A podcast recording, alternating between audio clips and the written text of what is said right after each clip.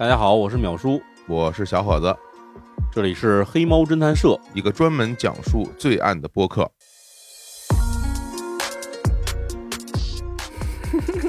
就各位听到这儿，是不是已经懵了？走错台了？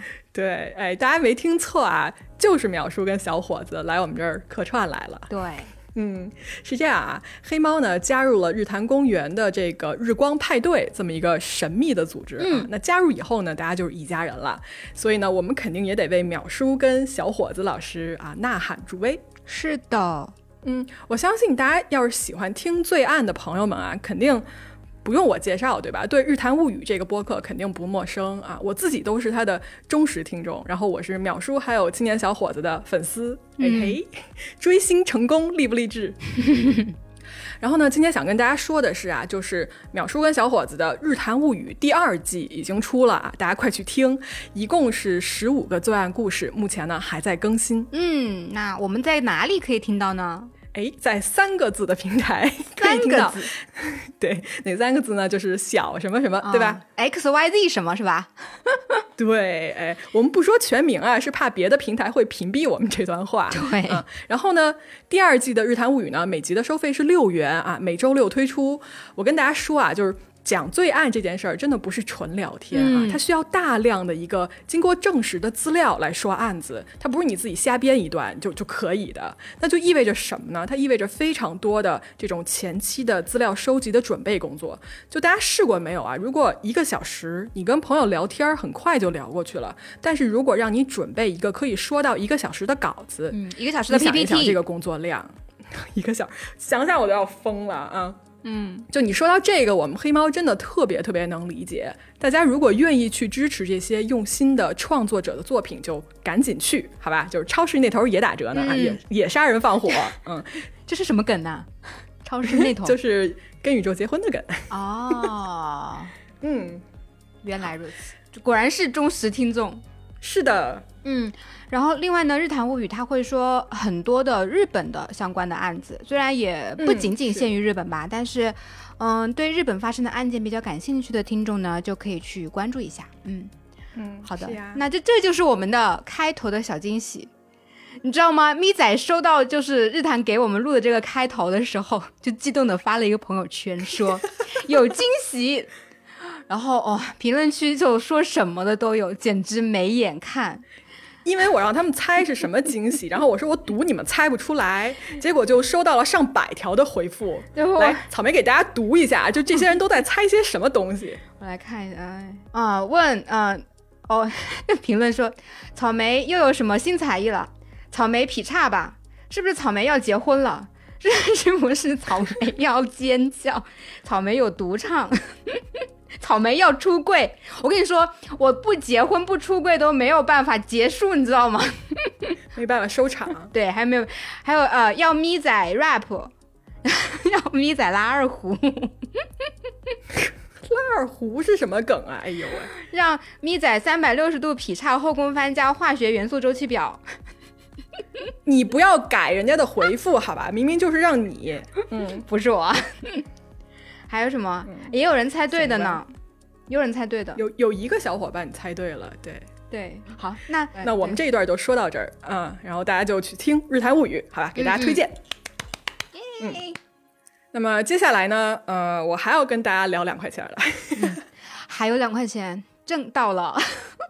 挣到了。首先啊，就是说完这一段呢，我要跟大家说一声感谢，是为什么呢？因为上周我们连续双更了两集付费的内容，嗯，得到了非常非常多听众的热情支持啊，在此呢，我非常的感谢各位，谢谢谢谢谢谢大家对咪仔每一根掉的掉落的头发的 支持。哎呀，如果啊，另外，如果你在就你经常听的这个平台，你如果没有看到上周双更的那两集的话，说明可能你这个平台它不支持单集付费这么一个功能啊，所以我们就没有在那儿开通。那想听的话呢，哎呀，这可怎么办？我也不能跟你念这些个平台的名字，对吧？嗯，那你你要想听，你去哪儿听呢？你就打听打听吧，啊，就跟隔壁王大婶问问，然后居委会暖气管子没准也知道，可以可以去群里问一问，可以加我们的对 对对，加我们的听友群，来群里问一下。对，嗯，好。然后有很多听众就很紧张的问我们说，是不是你们啊今后每集都收费啊？哎，不是，不是不是啊，大家不要紧张啊，我们还是会一直的给大家更新免费的内容的。收费这个呢，只是随机掉落，所以不需要太担心。是的，嗯，所以我们呢收到非常多来自各位听众支持的力量，所以这也是我们每周努力给大家更新的一个原因和一个动力。再次说，非常非常谢谢各位，谢谢。嗯，好，那这一集就到这儿，大家再见，拜拜。哎，皮的不行，我跟你说。哎，多少分钟啊？七分钟，七分钟，七分钟还行。对，行行行，还可以再聊十五分钟是吧？这一期就到七分钟为止。好好好，那个不不闹了啊，不闹了，正式进入我们今天的主题。嗯，那我们今天要说一个什么案子呢？首先我要说啊，这一集的案子，在我第一次看到的时候。我整个人的表情就是那个地铁老人手机那一张表情包，真的 一点不夸张。哎，第二季表情包预定了，你还欠我好多个表情包。他天天在微信上给我点菜。比心的表情包呢？下跪的表情包呢？嗯，你要给谁下跪？叫爸爸的表情包呢？你要叫谁爸爸？就每天都在干什么？嗯，你给我留点头发吧，求你了。然后现在是地铁老爷爷看手机，表情包。嗯，是的，一点都不夸张啊。就是这个案子里面有很多地方呢，我是可以用我的理智和我的逻辑思维去把它想明白的，但是它其中又有一些部分是我无论如何我也想不明白，就是这是为什么，或者是说这是怎么做到的。而且这些我不懂的地方啊，如果平时我可以，就比如说你给我看一个剧、看一个片子，他这么编，我就肯定说这瞎编，哪有人这么写呀，对吧？电视剧都不敢这么拍，对，我会对他这个真实性有怀疑。但是哦，这些我所有有怀疑的地方，全部实打实的被视频拍摄下来了，就是我这些所有不相信的东西，全都眼见为实。各位，我真的看人都看傻了。嗯，对。就说真的，如果电视剧或电影敢这么拍的话，我真的是，我就先会骂人，然后我就会去 为什么要骂他？然后我就会去 B 站找吐槽的视频，跟着弹幕一起嘲笑他。但是今天我们这个案子就是，他竟然是真的。嗯，估计大家听到这儿啊，都已经一头雾水了，对吧？就是你们俩在说些什么？嗯，好，那我们废话不多说，我们现在就给你开始讲这个离奇的双胞胎故事，Twins。大家好，我是咪仔，我是草莓，这里是黑猫侦探社，一个讲述真实罪案的播客。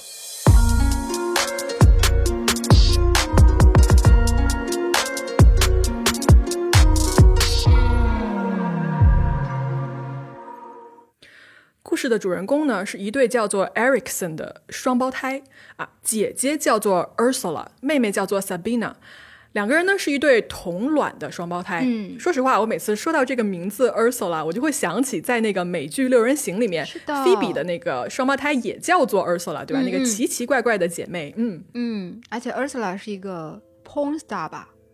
对，porn star。有一集好像 Phoebe 还被路人认成是她姐姐来跟踪她的。嗯。那个故事讲起来其实也挺细思极恐的，嗯嗯嗯，是。好，我们回来啊，这一对双胞胎呢，他们出生在瑞典，呃，是一九七六年十一月三号出生的，并且呢，他们从小是在一个阳光明媚的瑞典农场里面长大的。他们俩呢，还不是家里面唯二的孩子哟，就是他们还有一个叫做 Mona 的姐姐，以及一个叫做……嗯，天哪，这个瑞典语怎么读？应该是叫做 Be Beyond 的哥哥啊，Beyond 怎么读。这如果有懂瑞典语的朋友，呃，帮我们看一眼读的正不正确。关于这两个人的成长过程啊，说实话，如果你要是找这个相关资料的话，你是找不到任何东西的。就是我在搜集这个资料的时候，我没有找到任何的资讯。呃，那么我们不知道他们俩在成长的过程中间经历过什么，比如说不正常的地方，或者有没有这种明显的心理的这种问题啊，或者是犯罪记录，都不知道。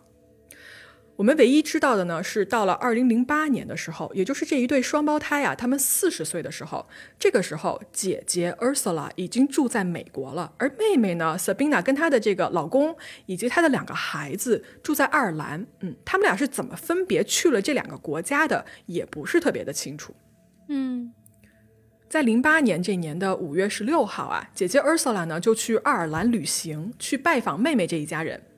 呃，当天凌晨呢，这一对姐妹花啊就同时离开了家，呃，而且不是那种我出门买个东西那种离开，就是消失了，俩人一起离家出走那种，而且事先呢也没有告诉任何人啊，就消失了。那去哪里知不知道？嗯，这俩人去哪儿了呢？就是首先，他们登上了一艘从爱尔兰到英国利物浦的这么一艘船。嗯，去英国。嗯，对。为什么去英国？不知道，还是不知道啊。他们俩呢，就在五月十七号这天，也就是隔天早上的八点钟左右，就到达了利物浦。啊，下船的第一件事情，你猜他们俩干嘛去了？干嘛？报警。报警？为什么呀？嗯，他报警报什么呢？妹妹 Sabina，她去跟这个英国利物浦的警察说，她说我在爱尔兰都柏林的这个老公虐待我，并且呢，我现在非常担心我两个孩子的安全。首先啊，不说为什么你要跋山涉水的到另外一个国家去报警，你比如说你要觉得都柏林的这个警方不可信，嗯，你去一个别的地方也可以报，对吧？爱尔兰毕竟还有别的城市嘛，那你有必要出国去报这个警吗？可能不相信本国的警察，嗯嗯，因为你从都柏林去利物浦好像也就跨过一个小海峡吧，不算特别远。嗯，但我觉得跨国报警还是有点奇怪。是，哎呀，不管了啊，这仅仅是这个事件奇怪的一个开始。呃，利物浦的警察呢，收到报警以后，他还真的就跟进了这件事情。首先呢，他们跟这个都柏林的警方就联系上了，让当地的这个警察呀去找了 Sabina 家里的这个丈夫，以及呢，如果孩子们啊真的有危险的话，那必须还得马上介入嘛，对吧？对，那是的。嗯嗯，都柏林的这个警察呢也立即出警啊，就去了 Sabina 家，并且呢找到了她的老公跟她的孩子。呃，找到这人以后呢，Sabina 这老公啊就说说哈什么虐待？说我们昨天晚上确实是吵了一架，结果呢，我今天早上一起来我就发现他不见了，就我老婆不见了。我正好我这会儿我还想报警找人呢。完了这个时候呢，他的两个孩子也在家，嗯，看就是目测呀，这两个孩子没有任何被虐待的痕迹，所以当时的这个状况就是关于这男的，就是他老婆为什么去了英国，然后还报警说他虐待。他也是一脑子问号。嗯，那那咋整啊？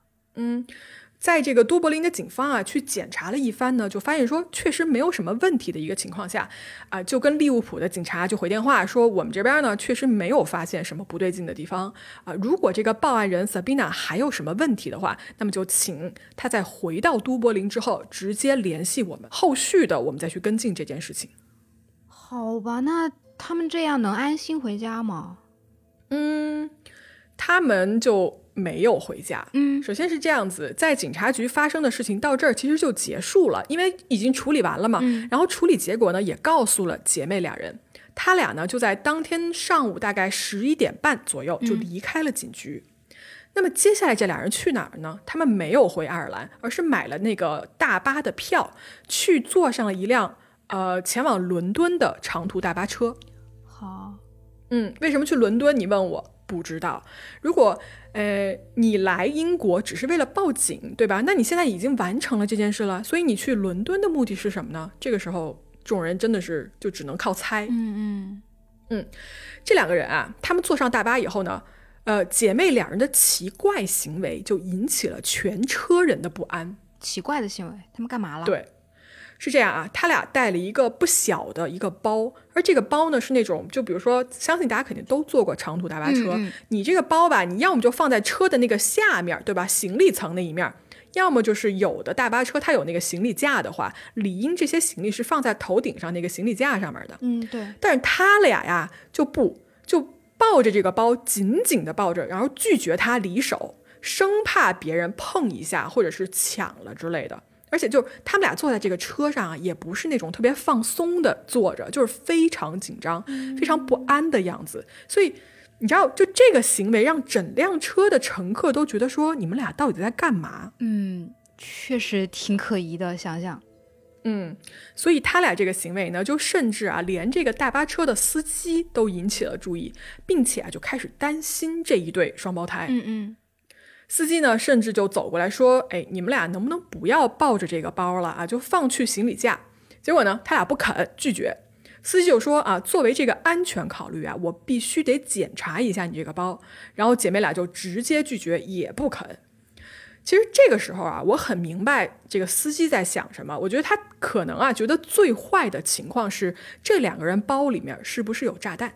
哇，这个场景好像那个循环里面 那个那个红兜子拿拿着红兜子装那个炸弹的阿姨，高压锅高压锅阿姨，嗯对。而且那个时候确实就在英国的话，司机肯定是会很警觉的，因为当时好像是北爱吧，那个因为北爱的问题，不是有很多那个恐怖袭击嘛，而且是爆炸，嗯。也好像是曼彻斯特之前有过一次特别严重的一次爆炸案，所以我觉得司机的话会对这种装有可疑物体的包包会特别的警觉。对，没错。嗯呃，所以呢，当这个大巴车啊行驶到半路的时候，首先一般啊，大巴车它是不会中途停车的，对吧？它是 A 点到 B 点就直接行驶了。好比我们在北京，就比如说你坐一个公交车，都是到站停车，不可能哪个红绿灯给你停车让你下来，那是不允许的。对，又不是踩一脚。长沙话又出现了，嗯，但是呢，就今天这个情况呢，大巴车司机他就选择了在当天下午一点多的时候，在这个高速公路的服务站临时把车开了进去，并且把车门打开，让他们俩下车。下车之后啊，大巴车还联系了这个服务站的经理，就警告他说：“你要注意这两个人，就是他们俩有点不对劲。”说实话，我觉得这个大巴车司机的处理方式是非常妥当的啊。为什么呢？听到后面大家就会知道。所以这个时候呢，服务站的经理就得到了通知嘛，他也注意到这两个人了，就确实啊，他俩看着就怪怪的。于是呢，经理就报警了，让这个警察前来处理他们这个状况。嗯嗯，警察呢接到报警之后呢，确实来了啊，来了以后呢，就问了这两姐妹一些话。但是啊，当时警察的判断是，这两个人看起来不像是危险人物。呃，我不确定这个时候警察有没有搜索他们抱得特别紧的那个包，但是我猜啊，我个人猜，我觉得是有的，嗯，而且并没有发现什么危险物品，比如说类似于炸弹一样的东西，所以事情进行到这儿，警察就放他俩走了，然后警察也离开了，嗯，那姐妹俩呢？就继续他们的旅程，嗯嗯。是这样，在当天下午三点二十的时候呢，姐妹两个人就离开了服务区，并且上了一条叫做 M 六的高速公路。而奇怪的事情就从这儿开始变得让人不可置信起来。嗯首先，大家对高速公路肯定都很熟悉了，对吧？有的高速公路呢，在中间是有一个隔离带的，做一些什么绿化呀，种一些草啊、花啊什么的。但是呢，就是隔离带的两边啊，都是高速行驶的这种车辆，对吧？车这个车速大约是一百二十公里每小时那种。嗖嗖的，对，中间这个隔离带一般是没有人去的，啊？对不对？嗯嗯但不知道怎么回事啊，这俩姐妹居然就在 M 六高速公路中间的这个隔离带上往前走。而这一条叫做 M 六的高速公路呢，是英国最繁忙的高速公路之一。它两边各有三条车道，每一秒都有呼啸而过的车辆快速的驶过。所以大家可以想象一下，他们俩走在这个位置是一件多么危险的事情。你你你估计高速路上也没有人阻止他们吧？但是这么做是违法的哎。就没法阻止，大家都是快速开过，只能报警。嗯嗯嗯而且呢，高速公路上是有非常多摄像头的嘛，于是当地的交警啊，马上就在这个摄像头里面看到了在中间隔离带走的这两个人，并且呢，交警是立刻采取了行动的，他们派了最近的这个高速公路上的巡警过去，来帮助解决这个怎么说就潜在的一个危险吧。嗯嗯结果啊，就在这个公路巡警还没有到达这俩姐妹的位置的时候，危险的事情发生了。嗯，又怎么了？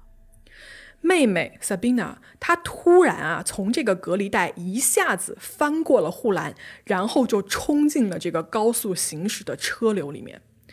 我看了这一段监控视频啊，里面显示的是他冲进去的时候，开过来正好迎着他开过来这几辆车是紧急刹车的。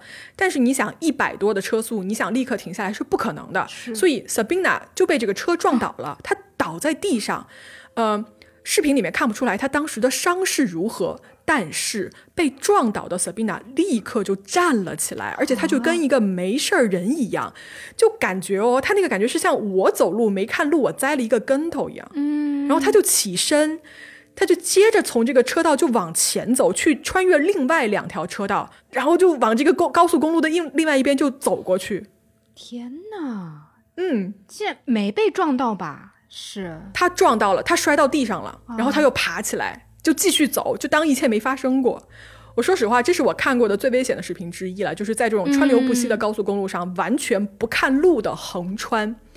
跟大家提一句啊，接下来其实会有很多视频的资料，我看一看我们能不能把几个重要的片段呢做成几个动图啊、然后放在我们的公众号里面，方便大家你们自己去亲眼看一下吧，就是这个事情发生的经过。是的，嗯说回来啊，这个时候，当这个妹妹 Sabina 在这边横穿的时候，姐姐 Ursula 也跟着妹妹，就一模一样的这么一个举动。她同样是翻过了中间的这个栏杆，然后横穿了三条车道，往这个路边的方向走过去。我们再来看刚才被撞倒的 Sabina 啊，她来到路边以后。就跟没事儿人一样，就明明很多人都看到说她被车撞了，但是她当时没有表现出有任何痛苦的那个痕迹，然后他身上也没有任何肉眼可见的伤痕，连伤痕都没有。连伤痕都没有。嗯，然后正好这个时候处理这个紧急情况的交警就来了，就他们到路边了，然后找到了这一对姐妹，就问他们说：“哎，你们没事儿吧？有没有受伤什么的？”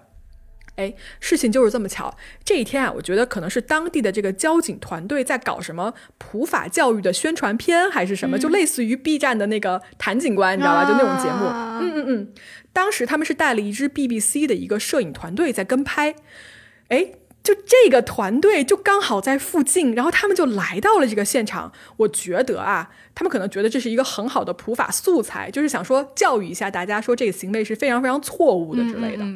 道路千万条，安全第一条。嗯，对，说实话，我真的觉得啊，好在有这个摄制团队在，他们的存在啊，把接下来的一切都用摄像头全程记录了下来。而这种眼见为实的这种记录拍摄，让我不得不相信接下来发生的事情。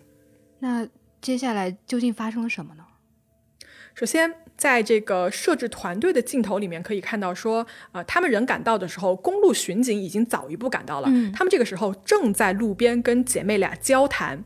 从这个呃电视画面中可以看到啊，就是姐妹俩跟这个巡警交谈的是一个对话的这个状态啊，是很正常的。然后这个时候，他俩的情绪也是非常的平稳的、平静的。而突然，我是说突然，在没有任何预警的情况下，姐姐 Ursula 她本来啊是站在那儿跟一个交警就是在那儿交谈，她突然间转身，以非常快的速度冲向了高速公路上一辆迎面驶过来的大型卡车。啊，交警在这个千钧一发的瞬间啊，试图抓住 Ursula，但是没有用，他只抓住了 Ursula 的衣服，应该就是一件外套。于是呢，他就挣脱了这个外套，整个人义无反顾的就冲向了这一辆重型的卡车。这是一辆四十吨重的十八轮卡车，这种车我在路上啊，我开车我都避着走。对对对，高速上是最怕这种车的了。对，Ursula 冲向这辆卡车以后，她整个人被这辆车压在了车轮底下，就是被压过去了。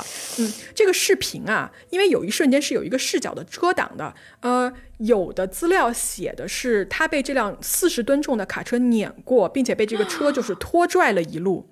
我呢放大并且零点二倍速的看了一段这几秒的视频，他确实是被这个车碾过了，而且我看到了他在地上的那一刻啊，就是他的鞋子已经飞出去了，然后应该是他的右腿是被碾压了的，就是可以明显的看出来这条腿都已经瘪了。嗯，嗯，我给大家听一下，这是一段当时的现场同期声音，就是 Ursula 冲出去的那几秒的声音。I'm not a doctor. She has been knocked down. Is she the one that speaks English or the other one? Yes. The other one, she's done a run of. Oh no! Mike Alpha, Mike Alpha, we need ambulance, senior officers to the scene. We've got two possible fatals. 大家可以听到啊，在这一段音频的后面呢，交警是马上呼叫支援的，而且我觉得大家可以想象，就是说众人啊，在场所有人的这么一个震惊的程度，吓死！毕竟搁我，对，就你搁我，我可能会吓死，就是目击一个人冲向卡车自杀，对吧？然后被车碾过什么的，对对对，估计这个卡车司机也吓够呛。是啊，但是哦，这事儿还没完。嗯，说时迟，那时快，也就是几秒钟的功夫，妹妹 Sabina 也跟姐姐用同样的方式，突然间哦，在所有人都已经是震惊的一个状态下，她也同样快速的冲向了这个高速公路的车流。妹妹呢，迎面撞上了一辆高速行驶的大众 Polo，是一辆小车。哦她整个人啊，先是撞到了这个引擎盖上，然后呢向上翻滚，就撞上了挡风玻璃，最后呢飞到了空中，再被重重的摔到了地上。天哪！这个冲击力有多大呢？啊，我在公众号给大家截个图看一眼吧。就是说，这辆车，首先我们看一眼这辆车被撞成了什么样子。它整个的前挡风玻璃碎了，然后它这个车的引擎盖也是损坏变形了。它的车顶上留下了一个巨大的凹陷，是 Sabina 应该是飞上天的时候掉下来第一次冲击撞出来的。而你们要知道啊，造成这样子严重撞击的是一个活生生的人啊。说实话，这个冲击力，我觉得他当场死亡，我都不觉得惊讶。嗯，那他还好吗？我为什么就是不形容 Sabina 伤的有多重呢？是因为她躺到地上以后，从外表来看，他居然没有任何外表肉眼可见的伤痕，What？没有任何的伤痕？对，完全看不出来有什么伤。嗯，而且呢，更离谱的还在后面。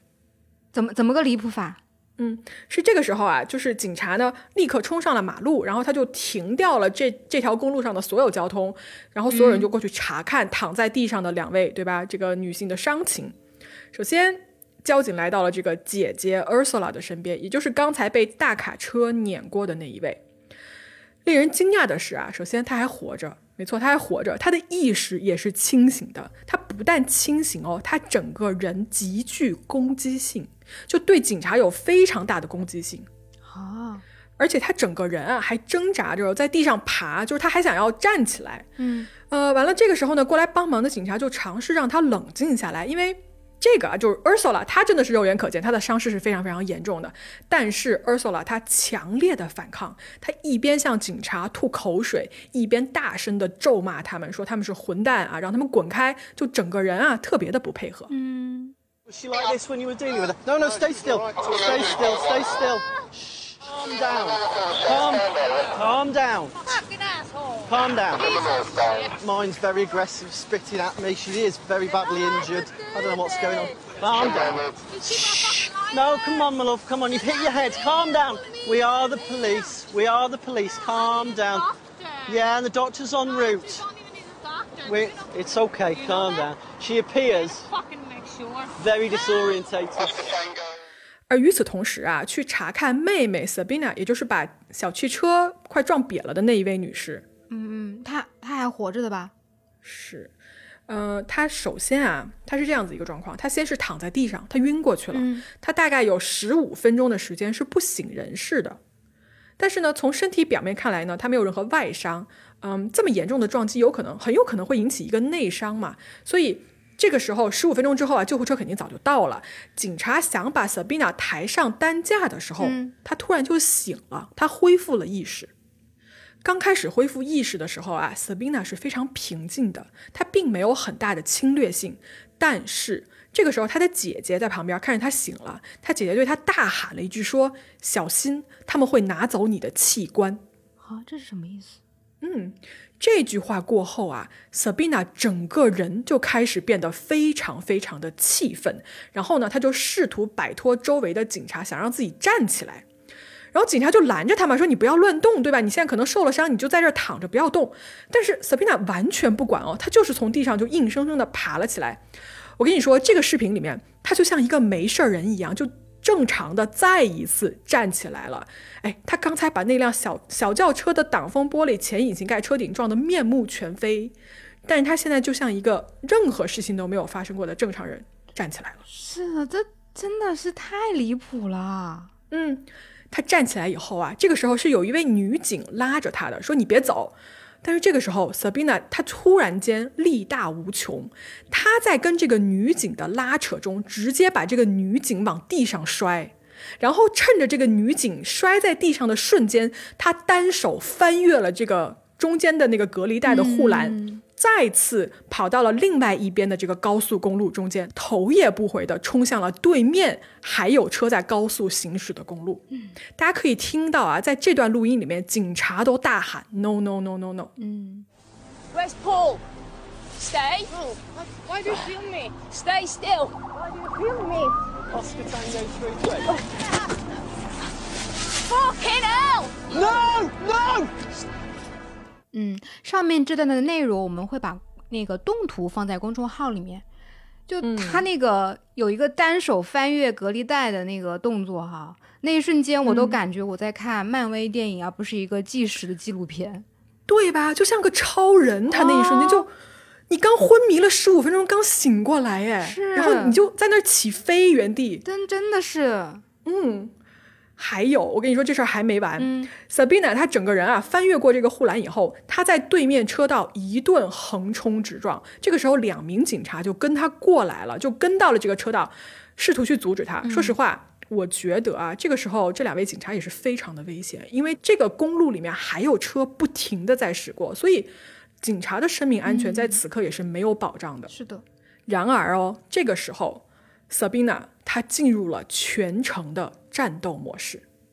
首先啊，Sabina 她跑得飞快，她真的健步如飞。然后呢，她发现自己被多方向啊围追了以后，她就觉得说，哦，我逃不掉了。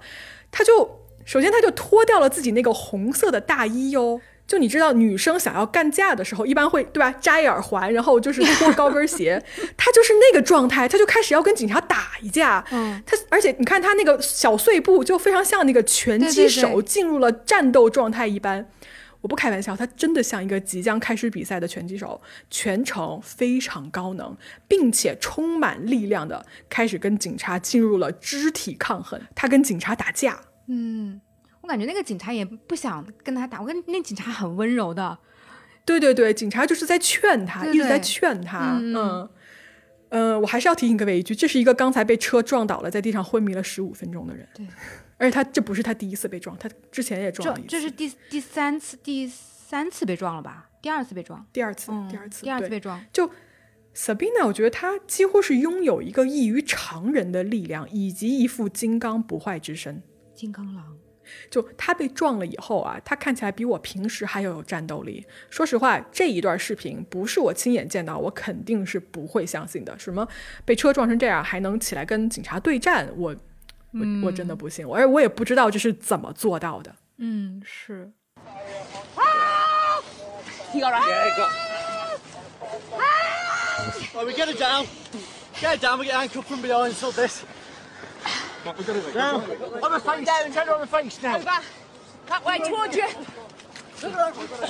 What's it, face, what's it? Ah! Call the police! We are the police! We are the police! No, let go! Why do you like this then? Why do you do this? Why do you do it? Why? Why? Roll her forwards. Go on. Oh, that... Roll her over.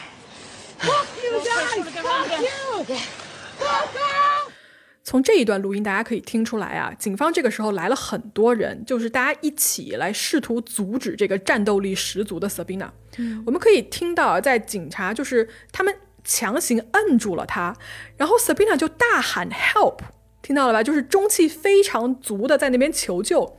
警方一共来了六个人，六个人合力在一起，才最终制服了他。六个彪形大汉，基本上是。嗯，也有女警啦，嗯，但说实话啊，这六个人制住他都是勉强制住的。是，我看这个视频里面是两个人，呃，一人管一只胳膊，然后另外四个人都在试图摁住他那个疯狂乱踢的腿，而且这警察差一点啊就被他一脚踹到了脑门子上面那种。是的，嗯在挣扎的过程中间呢，Sabina 还大喊说 “Call the police”，嗯要报警。对，然后警察就说 “We are the police”，就我们就是警察呀。对，那说明他当时肯定是不怎么清醒的吧？啊，那肯定的，对对对。但是呢，呃，就是当时啊，在六个人的合力下，他们就是把他抬了起来，然后给他戴上了手铐，试图呢把他送上这个救护车的担架。但由于啊，Sabina 他这个情绪还是太过激动，就是医生也没有办法给他治疗，或者是说检查他的伤势，所以在现场不得不给他注射了镇静剂。嗯，那姐姐呢？嗯，与此同时呢，在另一边啊，被大卡车撞倒的这个姐姐 Ursula，因为她的这个右腿啊，整个被碾过了，基本上呢，这个人他肯定是动不了了。但是呢，他还是激动的要在这个地上爬啊，然后他反抗这个试图过来帮他的这些警察们，就感觉他跟他妹妹一样，就这点伤啊，对他来说根本就不算什么。就感觉，嗯，好像他们感觉不到痛。对，就感觉就。啊为什么你感觉不到痛？你我觉得他那骨头肯定都碎的不行了吧？被这样子的车碾过，对呀、然后他还要爬，为什么？就不痛呗。警方呢就用了一辆这个空中直升机啊，把 Ursula 就运送到了医院，而且因为她的伤势确实是非常严重，嗯她被医生要求至少住院要住半年才能恢复。而最终被这个警方制服的这个妹妹 Sabina 怎么样了呢？嗯，她呀被送去医院之后呢，在医生的检查后发现说她只受了轻伤，就是真的就是轻伤。我觉得那辆大众小汽车受的伤比他要重多了。确实，那个凹陷的很厉害，修估计要花挺多钱的。第二年的保险还要涨价。重点又偏了。哎，回来回来，嗯，嗯，但是呢，在这个医院啊，就到达医院的 Sabina，她就很快就平静了下来，而且她似乎啊，对她姐姐的这个伤情一点儿都不关心，她根本问都不问。嗯、在医院检查完成后的五个小时，她就出院了。是这样啊，警方在事后接受采访的时候说呢，说这个女警啊，当时不是追她的一直是一个女警吗？呃，这位女警察她就说，她很少遇到这么力大无穷，然后在受到这种严重的撞击之后还有这么大力气的人。她说啊，她猜测啊，身上有这么重的伤你都感觉不到，然后没有任何影响的，那八九不离十就是吸了毒的。嗯，而且确实是有一些药是会让人肾上腺素飙增，然后感觉不到痛的。是没错，而且警方当时给出的一个猜测是说，这两姐妹是不是想要一起自杀？哈，啊，难道一起吃了药去自杀什么的吗？嗯，呃，在医院的时候啊，就药这个理论就是吸毒的这个理论。呃，在医院的时候，医生给俩姐妹就抽血了，然后呢，想要检测就是她们使用了什么样的毒品。因为说啊，就你看这俩人金刚不坏，对吧？然后力大无穷，感觉不到痛，那吸毒是不是一个唯一的解释？但是哦，检验结果出来以后显示说，他们俩的血液中既没有毒品成分，也没有酒精成分，就一切都是正常的。啊，那会不会是什么精神方面的也有问题呢？嗯，医院当时呢没有对他们进行一个全面的精神评估啊、大家可能要问了，对吧？在被好几辆车撞了之后，以及呃他们对警察的这个极其异常的一个行为之后，怎么着都应该去评估一下他的一个精神状态，对吧？但是没有啊，只有一名医生啊对这个 Sabina 进行了一个就是简单的检查，确认说这人嗯没什么大事儿。啊，并且就是他当时的这个精神状态没有任何问题的时候，他就说啊，那你可以走了。Sabina 她出院了，但是他的姐姐 Ursula 就留在了医院里面住院。那么这个被医生说可以走了的 Sabina 呢，她在出院之后立刻就被警方拘捕了。实施逮捕了。是，嗯，这个时候的 Sabina 呀，她像是变了一个人，她非常非常的安静，非常的配合。然后在整个的拘留期间呢，她也是很放松的，就是说录口供、回答问题都非常的正常，就仿佛啊，刚才在公路上的那个人是完全是另外一个人。而且在整个的这个警方问询的过程中间，Sabina 一句都没有提到过她的姐姐，嗯完全没有显示出任何担心的迹象。警察就问他说啊，说，哎，你之前有没有伤害过你自己？Sabina 就说我没有，我从来没有试图伤害过我自己。Hello，把自己扔向高速公路这件事儿不算伤害你自己吗？嗯，那他其实就是否认自己有自杀的倾向嘛？但是这种铁一般的事实，他去否认它有什么意义呢？对不对？嗯然后在这个审讯的过程中啊，Sabina 还说了一些很奇怪的话。她说了这么一句话：“她说，We say in Sweden that an accident really comes alone. Usually, at least one more follows, maybe two。”啥意思？什么意思？瑞典有一句老话是说，意外或者事故很少单独发生，通常随之而来的还会有一次，甚至是两次，嗯，就坏事成双的意思呗。差不多就是这个意思。嗯这一句意味深长的话呢，在当时没有引起警方的太多注意，啊，没有人能想到啊，这一句话是一句对未来的预言。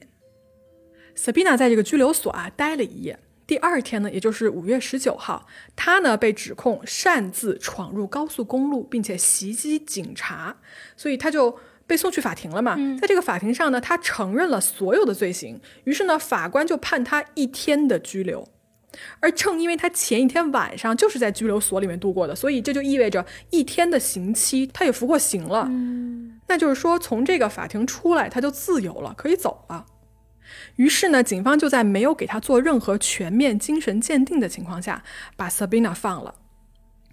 离开法庭的 Sabina 啊，这个时候呢，她就一个人站在一个完全陌生的地方，她的怀里呢就抱着警察给她的一个透明的塑料袋儿啊，里面装着的呢是她的一个随身物品，一台价值一千五百美金的这么一个笔记本电脑，以及呢一千三百美金的现金。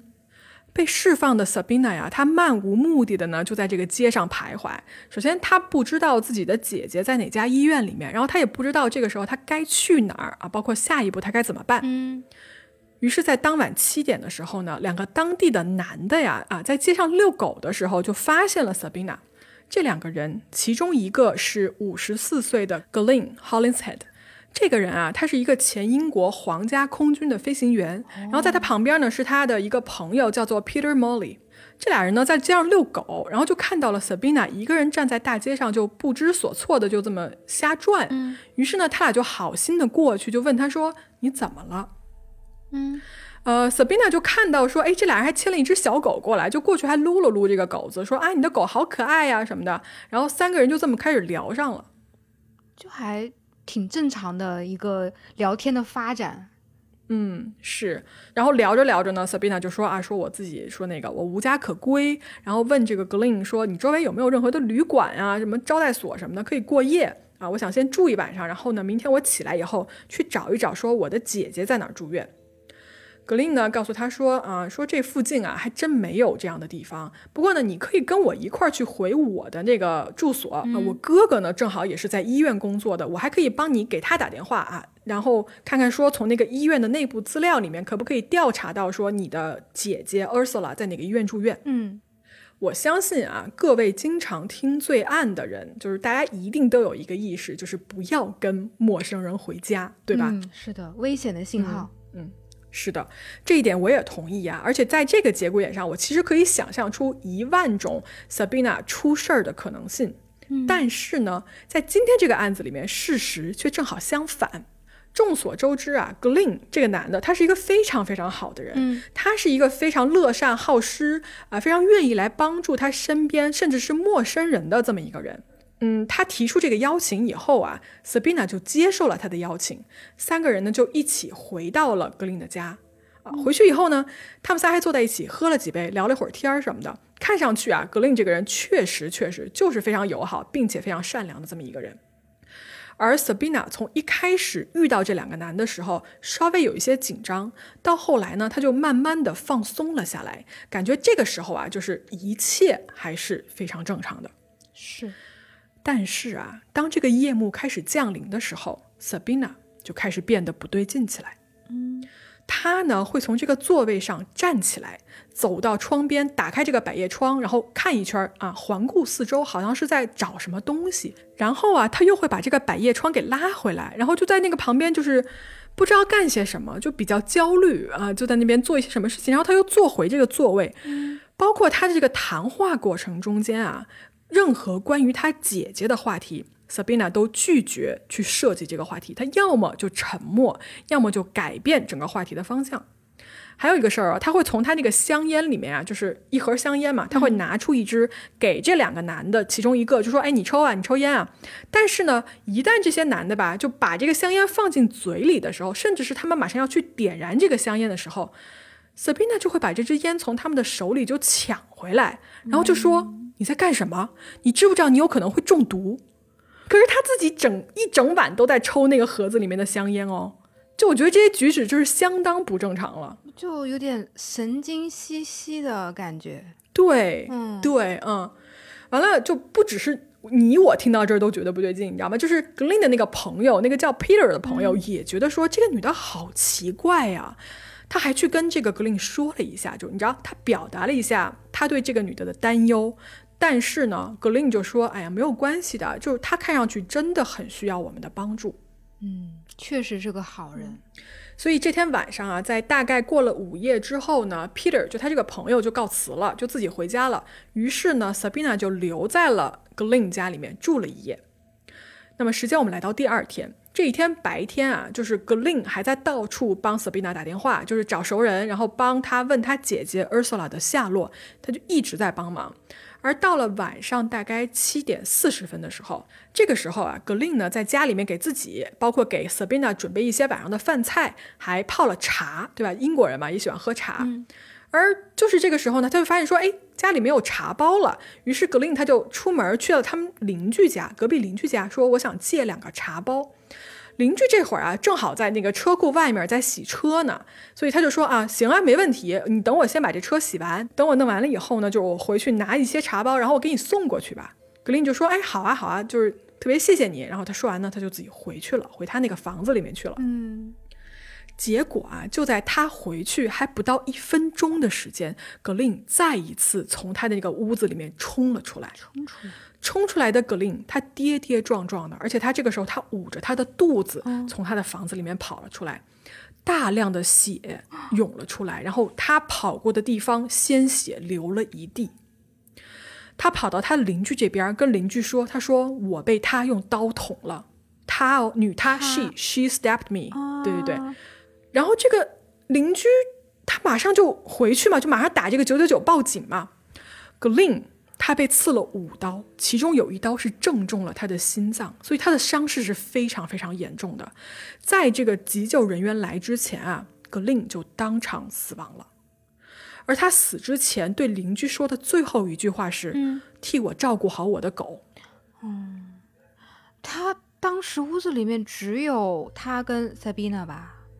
没错，嗯，而就在这个邻居啊报警的时候呢，Sabina 就从这个房子里面跑了出来，而且这一切啊都被当时的这个监控摄像头拍摄到了。跑出来的时候呢，Sabina 手上拿着一把锤子，锤子，然后跑了一会儿呢，他就停了下来，整个人就坐在这个路边，开始用他手里那一把锤子哦，就疯狂的开始砸他自己的头，嗯。然后不一会儿，他头上就全都是血，就一直往下流。但是他没有停止，还是一直不间断的用那个锤子砸他自己的头。嗯，这个时候啊，有一个开车路过的人就看到了这个坐在路边就疯狂自残的这么一个女人嘛。于是这个司机呢，他就找了个地方把他的车停在了路边，然后他就走到了 Sabina 的身边，试图啊把这个锤子从他的手中夺走，让他不要再砸自己了。Sabina 这个时候疯狂的反击，这俩人在纠缠中间啊，Sabina 就尖叫着哦，从口袋里面就掏出了一块，你知道他不知道从哪儿弄回来那种屋顶上的一个瓦片，然后直接就大力这么一砸，就打到了这个路人的后脑勺上面。这都从哪里变出来的武器啊？不知道。然后他就把这个好心的司机给砸晕了。嗯嗯。嗯，然后他倒地了以后呢，Sabina 就跟开了挂一样，就顶着那个鲜血淋漓的头，就再一次疯狂的跑路。嗯，这这这是在演这是什么样的一幕？我都对我都疯了啊！就不得不说啊，这个案子里面所有 Sabina 遇到的人，全都是好心想要帮助他的人。嗯，但是非常可惜啊，这些人的好心给他们最终是带来了伤害的，特别是 Glen，他付出了生命的代价。嗯。嗯，说回来哦，这个时候打了那个九九九报警嘛，医护人员就到了啊。一部分医护人员到了以后呢，就发现了在路上疯狂逃窜的 Sabina，于是他们就开始追赶他。眼看着就要赶到的时候，追赶到的时候，Sabina 就逃到了一座高速公路的过街天桥上。又到了高速公路上。对，这座桥有十二米高，下面是高速行驶的车流。Sabina 跑到了这座桥上面，她再一次哦，又翻越了这个桥的栏杆，然后一点犹豫都没有，往下哦就纵身一跃，从这座十二米高的桥上再一次跳到了下面的高速公路上。嗯，这这这一次呢？嗯，这一次 Sabina 她的双脚啊、脚踝全都摔断了，就骨折，而且她的头骨也骨折了。但是她从这个桥上跳下来以后，她还活着，还活着。被撞了三次了，对我们算一下，在短短的几天时间内，他已经在高速公路上连续被撞了两次，对吧？用锤子疯狂的砸头，然后从十二米高的桥上跳进了车辆飞驰的高速公路，他居然还活着。我的天呐！嗯，医护人员呢就把这个跳下桥的 Sabina 就送到了医院。那么我们时间快进到二零零八年的六月六号啊，在 Sabina 她在这个医院的康复期间呢，她就是被正式的逮捕了。而在九月十一号，也就是她入院的四个月之后，她正式出院的那一天，她就立刻被警方拘留了起来，并且指控谋杀 Glen。我要说一下，就是同年的九月份呢，Sabina 的姐姐 Ursula 也出院了，但是呢，他没有受到任何的指控。出院了以后，姐姐 Ursula 是回瑞典住了一段时间，然后呢，又再次搬回了美国。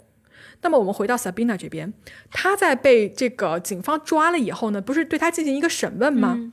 她拒绝回答任何问题，警方问她的每一个问题，她都什么都不说。就没有人知道他为什么要持刀杀害这个好心帮他的 Glen，也没有人知道说那天在那个房子里面究竟发生了什么事情。Sabina 的审判呢，其实是原定于零九年的二月份进行的，但是啊，由于调取他在瑞典当地的这个医疗记录非常的困难，所以呢，审判被推后了，一直到这个当年的九月份才正式的开始。在法庭上啊。Sabina 首先，她不承认自己谋杀，她只承认自己是过失杀人，而过失杀人的这个责任啊，比谋杀是要轻很多的。就是辩方律师哦，也就是 Sabina 的律师，他在这个法庭上指出说，Sabina 很明显有精神错乱。虽然啊，就是站在法庭上此刻的他恢复了理智，但是杀人的时候他是发病的。律师说啊，就说他患有一种罕见的精神疾病，让他可以听到一些脑海里面的声音，但是他却无法理解这些声音究竟是要做些什么。另外呢，Sabina 还患有这种急性的妄想症。最后啊，律师还扔出一个理论，说这对双胞胎姐妹是一种叫做 Folia Do 的这么一个呃，怎么说精神病的一个患者。啥啥 Folia Do 啥呀？嗯。是我这给大家停一下，我解释一下这个 folia do 是什么意思。嗯嗯，首先呢，它是一个法语，字面意义翻译过来是两个人共同的疯狂，也被称为是共同精神病，或者是说共同妄想障碍。我看这个中文的，就是我们的正式翻译好像是叫做什么二联性精神病。嗯嗯，对，嗯。它是一种什么呢？它是一种以妄想为突出表现的一种疾病。它往往啊就发生于同一环境，或者是说家庭里面长期相处啊、亲密接触的这种挚友啊、母女、夫妻等等等等。一般呢就是两个患者一起发病，而且他们这个精神病的症状啊极为相似。其中一例患者啊是原发者，那另外一名呢就是被感应者。在我们今天这个案子里面就很明显哦，你看姐姐 Ursula 她挣脱了警察，对吧？往那个高速公路冲过去，被一辆卡车碾压。那接下来几秒钟后，妹妹 Sabina 就会做同样的事情，也同样冲向这个公路被车撞。而这一对双胞胎在历史上并不是孤立，其实有非常非常多的双胞胎一起犯案杀人，或者是说他们共享了非常奇怪的这种紧密联系的一个案例。这些例子啊，我觉得如果要深究的话，我可以单拿出来给大家讲好几期了。我这么着吧，我随便提一个很有名的案子啊，叫做呃 The Gibson Sisters，这是一个历史上非常有名的案子，他们被称为沉默的双胞胎。嗯嗯，这一对姐妹啊，她们因为生活在上个世纪的六十年代，所以呢，她们因为从小呢在社区里面是唯一的黑人小孩儿，呃，他俩在学校里面受尽了这种排斥和霸凌。于是呢，这一对双胞胎就开始用只有他们俩才能听懂的语言交流，并且啊，任何事情他们都是同时行动。最终，他们俩都同时停止了对外界说话这件事情，就是对外界是完全沉默的，只在彼此之间用对方才能听懂的语言来沟通。啊，周边的人啊，曾经尝试把这一对双胞胎分开。但是呢，就是这个效果是完全没有用的。双胞胎在被强行分隔之后，更加的孤立自我了。而就是他们俩重逢之后呢，就是他们之间的连结哦，比任何时候都要更加强烈。嗯，长话短说啊，就是说这一对双胞胎最后呢是被送去了精神病院的，并且在那个地方待了十一年的时间。根据这一对双胞胎之间有一个协议是什么呢？就是说他们其中如果有一个人死了，那么另外一个人必须开口说话，而且必须过上正常的生活。他们双他们双方的一个协议吗？对他们跟彼此的一个协议。哦哦，那么他们在这个精神病院住院的期间呢，这一这两个人啊就开始相信说，其中有一个人，他们其中有一个人必须死。经过多次的讨论之后呢，双胞胎中间这个叫做 Jennifer 的人同意牺牲他自己的生命。所以在一九九三年的三月啊，Jennifer 她突然的晕倒，并且在她死的前一天，就是她整个人就开始不对劲哦，她开始说话非常的含糊不清，并且告诉她自己这个双胞胎的妹妹说：“我自己马上就要死了。”她被送到医院之后，被诊断为突发的急性心肌炎，但是她之前从来没有这种病的病史，而且当时也没有被下毒啊，或者说吃什么药物之类的，所以她的死因至今是一个谜。而在 Jennifer 牺牲了之后，June 也就是活下来的那个女孩，嗯，她真的就如约定一样，她就开口说话了，并且她在那之后过上了她正常的人生。呃，关于双胞胎一起杀人的案子也有很多，我今天就不详细赘述了啊。在那个评论区，大家可以告诉我们，你们想听哪些关于双胞胎的案子？嗯然后我稍微研究了一下你说的那个二联性的精神病，然后我就上知网搜了一下资料，就出来了一个一个七连的案子，七连，等会儿，七七胞胎吗？还是说不是不是？七个人，嗯，他是说的七个人，呃，嗯、怎么说呢？你听我说就知道了。这个内容它是来自于一个当时好像一九九几年的一个法医医学交流会的一个论文集，然后它的名字就叫做《七连性精神哎七连性精神病及其怎么责任能力判定什么什么的一个文章。嗯，然后这个案子说的是发生在反正是也时间也比较早吧，上个世纪九十年代，是地点是我们就是呃东北的一个农村，然后这个村子里面呢有一家人吧，一家人里头二女儿被针扎了几十年，最后他是怎么死的呢？他是被那个木板打了他的胸部还有腹部，嗯导致肝脏破裂而死。嗯，然后家里呢还有一个四女儿，这个四女儿是被呃那个她的丈夫还是她没有写清楚是她的爸爸还是说这个妻子她她妈妈的丈夫啊，反正是她四女儿是被掐死的。嗯这个凶手呢是他们家里的其他的七口人，嗯嗯、就是在这个案子里面判定的这个七连性的精神病，就是他的原发者是妈妈，因为这个妈妈她信迷信，然后还经常跳大神，本身也是一个好像说二十多岁就发过疫病的这样的一个人。然后她家里的其他的七个人，包括她的丈夫呀，然后她的儿子，还有她另外几个女儿，还包括她的儿媳，就成为了她的那个那个叫什么呃被被被被感应者。嗯就是类似于是传染了他的这种精神疾病，然后他们七个人一起行凶，嗯，杀害了他们家的另外两个女孩，嗯就挺奇葩的。我觉得七连这，但是那个年代可能也会存在吧，就是这种都信迷信。嗯，是，嗯，啊那好，话说回来啊，那么我们庭上受审的那个呃 Sabina 后来呢，他怎么样了呢？嗯，是对。我们刚才扯得比较远了，哦其实我们回来就是说，在呃法庭上，嗯、因为有 N 个精神科医生的证明是说，Sabina 她当时在行凶就杀格林的这件事情的情况下，她确实是精神不稳定的。那么当场哦，法官就得出一个结论说，Sabina 对她的杀人行为负有比较低的责任。嗯法官的原话是这么说的：“他说，我明白这个判决对于死者的亲属来说似乎完全不够。然而呢，我判刑的依据是杀人的原因是精神疾病，因此被告的罪责很轻。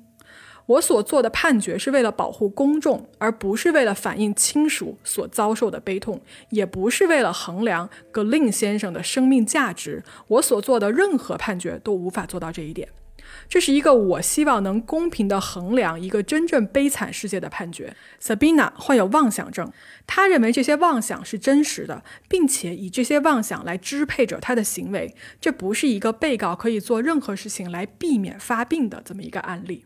嗯法官的原话是这样子。所以呢，Sabina 就是当庭啊被判了五年，并且呢就被送到了那个当地的女子监狱去服刑。但是啊，由于她在被宣判前就已经被拘留了四百三十九天，一年多，所以这些拘留的天数也是算到了她这个刑期里面去的。也就是说，她在宣判后啊，只服刑了三年多一点儿就释放了。哎呀，说回来呢，这个案子的影响其实它反响是非常大的。就是所有人在知道这件事情以后，给出的就大家讨论的这么一个主题，就是说，首先，如果警方在当时的这个高速公路事件之后，就对 Sabina 做一个全面的精神检查，对吧？让他得到这个相关的帮助，而不是直接你给他放出来，那么这位好心的格林先生，首先他就不会被杀害。是的，那么大家就要问了，说这位 Sabina 对吧？还有她姐姐，最后不都也自由了吗？他们俩最后怎么样了呢？他们俩就消失了，就是你在互联网上再也找不到任何关于这一对双胞胎的任何信息，就有可能他们俩搬回了瑞典，有可能一个人在爱尔兰，一个人在美国，没有人知道。这嗯，跟我们之前讲的很多案子还挺不一样的。对对，而且就像你说的，就是这个案子有一部分它是完全可以用科学来解释的，就比如说在高高速公路上发疯啊，然后抱着那个包包鬼鬼祟祟啊，跑到人家家里行凶啊，你都可以说这两个人他是有精神问题，是吧？嗯，但是有一部分我觉得是没有办法解释，就是想破脑袋也觉得不太可能的，因为它不合常理，就是他为什么被车撞了那么多次，一点事都没有啊？嗯，我觉得这个应该算是本，而且战斗力特别足，这个我真的我无法解释，我我我不能说服我自己的到底是为什么，可能他就是运气特别好，每一次都没有伤到要害，只能这么说。而且他痛感特别低，哦，它的特异功能是运气特别好。啊有可能吧？嗯，你要这么说也是。对，就是那超级英雄里面有个运气特别好，幸运女神还是什么来着？就是他几率嘛，就是他他的超级能力就是他的，他可以算准那个几率，然后不让自己遇到那个最坏的几率，让自己遇到最好的那个几率。嗯 Anyway，我有一个理论，或者说不是理论吧，是脑洞吧，嗯，你说就是有没有他们有没有可能他们被催眠了？催眠什么意思？嗯哼，嗯，呃说是脑洞，我觉得应该是个猜想吧，就是因为他没有任何的实际证据，大家就姑且一听嘛。因为我记忆里面，我好像看过一个讲催眠的电影还是电视剧，有一个情节我印象特别深刻，是说的有一个人他被催眠了之后呢，他就疯狂的跑步。就一直跑，一直跑，围着那个操场，对，围着那个操场一直跑，一直跑，然后越跑越快，越跑越快，然后他的身体慢慢的就是会，你知道人的身体它是会有极限的嘛，就跑到身体无法承受的极限的时候，他整个人就咔哧就崩掉了，地上了。嗯，就倒地上了，他腿都跑断了，自己把自己的腿跑断了，嗯跑成骨折。跑成骨折，而且跑死了，就是他突破自己忍他自己没有办法忍受的极限嘛。嗯其实我对这对姐妹给我的感觉也是类似的，就是她们他们感觉不到痛，然后感觉不到自己身体的极限，嗯，所以她可以做到一些就是常人无法做到的事情。